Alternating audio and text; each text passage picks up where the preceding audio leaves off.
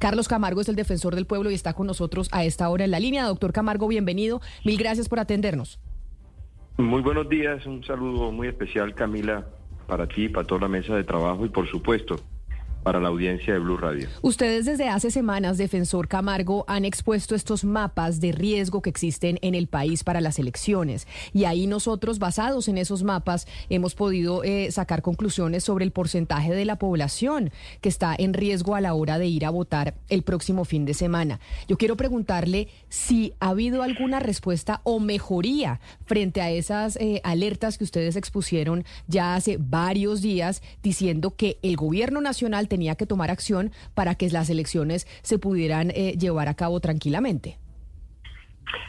Al día de hoy ese es el llamado, Camila, precisamente al gobierno nacional y a todas las instituciones concernidas que están llamadas a atender las recomendaciones de la Defensoría para que a través de una respuesta efectiva y contundente sea esa la manera y la forma para lograr mitigar y evitar y contrarrestar todos los riesgos que a 70 días del proceso electoral nosotros eh, lo hemos venido advirtiendo desde la Defensoría del Pueblo, precisamente para mejorar, eh, qué es lo que se busca, la respuesta institucional. Necesitamos que las instituciones sean conscientes de la importancia que a 10 días del proceso eleccionario del próximo 29 de octubre se deben adoptar los planes de acción, se deben adoptar todas las medidas conducentes a lograr eh, evitar y contener todos estos riesgos en materia de amenazas, en materia de extorsiones, en materia de desplazamiento forzado, que no solamente es contra candidatos y campañas, sino en general contra la población civil. Defensor, eh, sin embargo, hace unos días pues fue noticia nacional el cese bilateral al fuego con las disidencias de las FARC. ¿Esto aliviana en algo el tema en algunas regiones o se convierte más en un reto por probar el 29, que son las elecciones en terreno, si esto sí sirvió o no sirvió? Bueno, tenemos la aspiración todos los colombianos de que se consolide un, un, un acuerdo de paz, pero es importante advertir en el marco del cese al fuego bilateral decretado con la estructura criminal de, Iván Mordisco, dos preocupaciones que hemos resaltado desde la Defensoría del Pueblo y las reitero. Es, primero, que las Fuerzas Armadas legítimas del Estado colombiano no tienen lugar vedado en el territorio nacional para estar acompañando al ciudadano, estar acompañando a las poblaciones más vulnerables en cualquier rincón del territorio nacional entendiendo de que ese es su deber constitucional y legal para las cuales fueron creadas y, son concebidas.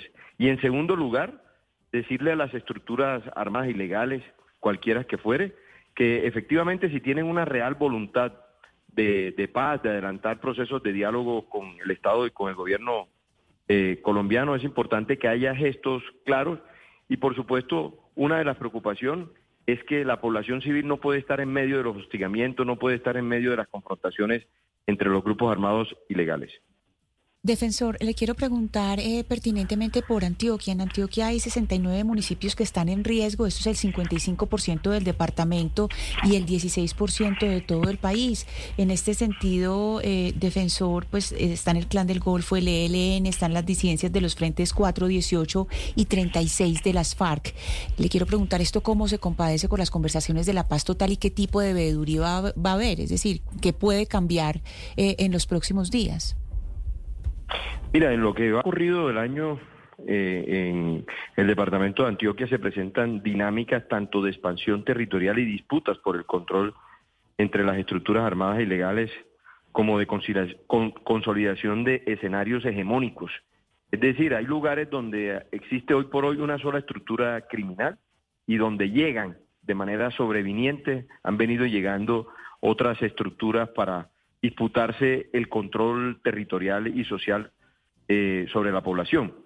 Ahí, por ejemplo, se identifica la presencia y el accionar de las autodefensas gaitanistas de Colombia en la subregión del occidente antioqueño, donde cuentan con un control territorial hegemónico en los 18 municipios que integran esta subregión.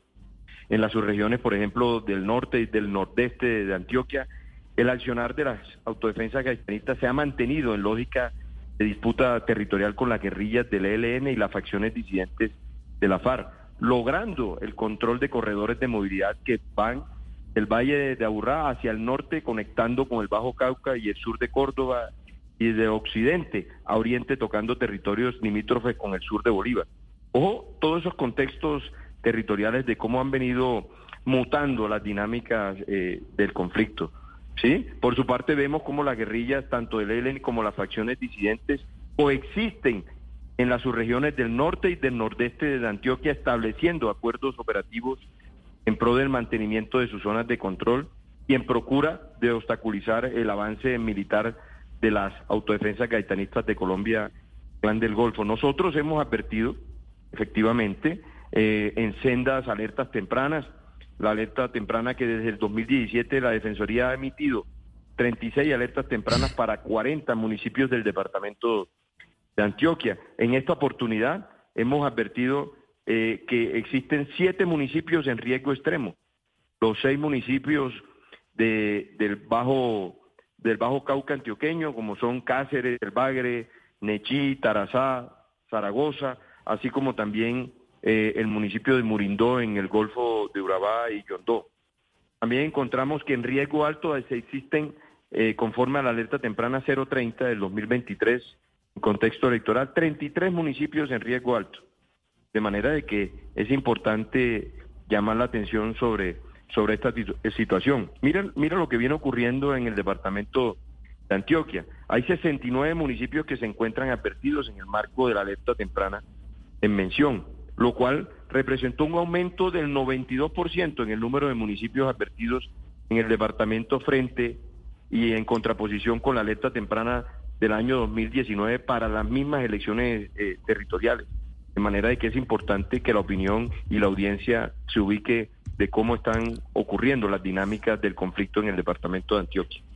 Defensor, el, gobierno eh, pactó un cese al fuego con el ELN hace ya varios meses y hace algunos días con las disidencias de Iván Mordisco. ¿Esos grupos están cumpliendo con el cese al fuego y lo cumplen también las fuerzas militares? Bueno, saquen ustedes las conclusiones. El primer día de cese al fuego bilateral con las disidencias de, Iván Mordisco registramos y fue un hecho y son hechos de conocimiento público. Registramos en el municipio de Caloto, en el norte del Cauca, tres homicidios. Eh, registramos en el departamento del Valle del Cauca tres secuestros, tres personas secuestradas. Registramos en el municipio del Banco Magdalena, en la vía que comunica el banco con Chimichagua, en el departamento del Cesar, un secuestro de, de una persona, de manera de que eso son hechos que nos que hablan por sí solos y que nos llevan a sacar las propias conclusiones. Sí, doctor Camargo, le pregunto por la región Caribe. Eh, en, ese, en ese informe que usted presenta de la Defensoría del Pueblo, hay unos sitios, unos, sitios, unos municipios con, con un tema de, seguridad crítica, especialmente en, el Cesar y, y, en Bolívar, en el sur de Bolívar. Eh, doctor Camargo, en este momento, ¿qué medidas eh, a pocos días de que se celebren los, las elecciones, ¿qué medidas se están tomando desde, no solamente la Defensoría del Pueblo, desde el gobierno nacional para garantizar en estas regiones, de en, en, estas zonas de la región Caribe, unas, unas elecciones tranquilas, por lo menos con las mínimas garantías para que los electores puedan desplazarse a su lugar de votación y puedan depositar su voto de una manera independiente y autónoma? Mire, muy importante la inquietud, porque es la inquietud que nos asiste a todos los colombianos y por supuesto eh, la Defensoría del Pueblo no es la excepción.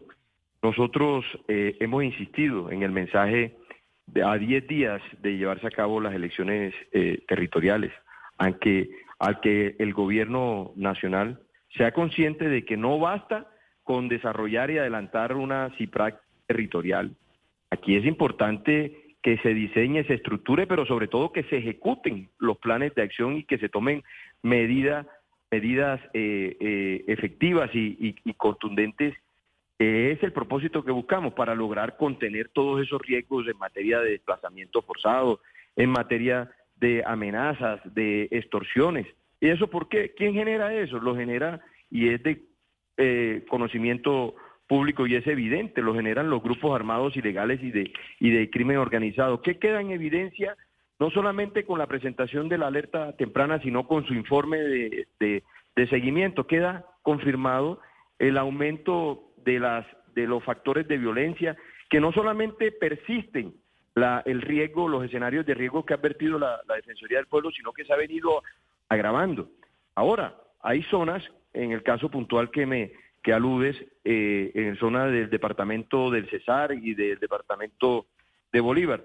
Miremos, miremos las cifras. Por ejemplo, hay cinco departamentos que concentran el 41% de las conductas ocurridas en lo ocurrido del año, dentro de los cuales está el departamento de Bolívar, está el departamento del Cesar, norte de Santander, el Tolima y, Valle del Cauca. Lo que nos quiere, y Magdalena, donde nos quiere eh, decir todas estas cosas, que las cifras son evidentes, las, las cifras son dicientes y frente a lo cual el mensaje que reitero, eh, decirle al gobierno nacional, al Ministerio del Interior, que no solamente basta con adelantar las sesiones de la de la CIPRAC territorial, que es importante de que se tomen medidas a 10 días de, llevarse a cabo el certamen electoral. Mire, nosotros en la alerta temprana hicimos 48 recomendaciones, pero nosotros nos eh, nos detenemos en 11 recomendaciones. Sí, discúlpeme, es que sobre, sobre eso le quiero preguntar, sobre las recomendaciones y las alertas, porque uno ve las alertas tempranas de la Defensoría del Pueblo, que indudablemente son importantísimas,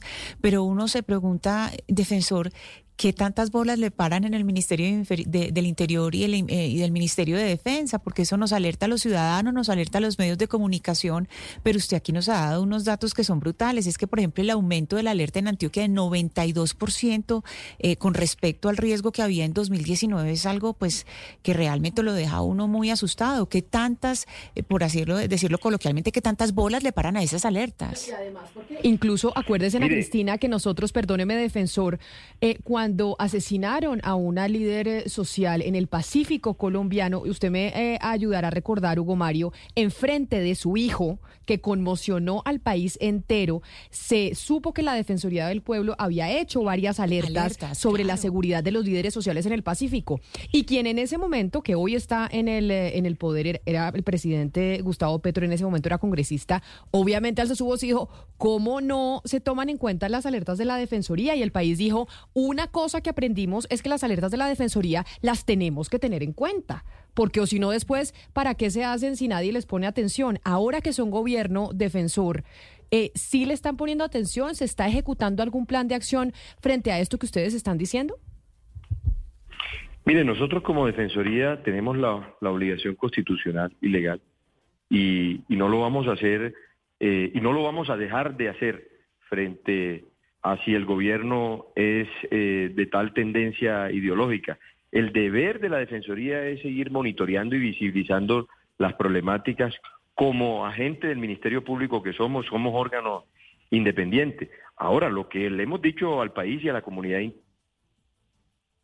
gobierno, a todas luces no está atendiendo las recomendaciones de la Defensoría del Pueblo. Por eso le exhorto a todas las instituciones a que hagan un esfuerzo adicional, a pesar de que eso no se reconoce que se reconoce que el tiempo existe un tiempo limitado, las, las capacidades institucionales que tiene cada ministerio, que en el caso del Ministerio del Interior, eh, en el caso del Ministerio de Defensa, que está llamado a tomar y a impartir instrucciones relacionadas con la seguridad territorial, en armonía con el proceso de paz total, en armonía con el plan democracia, en armonía con la seguridad humana. Pero lo que sí está excesivamente claro es que necesitamos que, haga, que haya esfuerzos adicionales, que haya compromiso por parte de, las instituciones. Y eso no es un llamado porque lo está haciendo el defensor del pueblo. Aquí lo que tenemos que ser conscientes es que es un llamado de un clamor general que existe por parte de, de la sociedad civil y que el gobierno no se puede ser el de la vista gorda no puede ser indiferente frente a una situación que es evidente y que es clara que se viene presentando en todos los territorios que hemos visitado, ah, porque recuerden que nosotros tenemos 42 regionales, es decir, nosotros tenemos oídos y ojos en cada una de las regiones y subregiones de, de este país. Y esto no es una situación de mera percepción, es una cruda y triste realidad que se está viviendo en el territorio, que existe una inseguridad generada precisamente por todos esos riesgos que hemos, advertido, las amenazas, no solamente, repito, a candidatos, a campañas, a líderes sociales y comunitarios y comunales, sino también a la población civil en general, que la están intimidando, la están eh, están llenándola de zozobra, de manera de que ese es el llamado que hacemos a 10 días del debate electoral al gobierno nacional para que atiendan las recomendaciones, las 11 recomendaciones que en el marco de las 48 que emitimos. ¿Por qué? Las 11, porque las 11 son las que tienen ejecución inmediata e implementación inmediata por parte de las instituciones del Gobierno Nacional en punto al Ministerio del Interior, al Ministerio de Defensa y a la Oficina del Alto Comisionado para la Paz. Pues defensor del pueblo, Carlos Camargo, muchas gracias por atendernos estos minutos en los micrófonos de Blue Radio. Estaremos en contacto con usted y alerta a lo que diga también la Defensoría en, este, en esta recta final que tenemos de las elecciones regionales en Colombia. Mil gracias y feliz día. Camila, muchísimas gracias por la invitación, siempre a las órdenes. Un saludo muy especial a toda la audiencia de Blue Radio.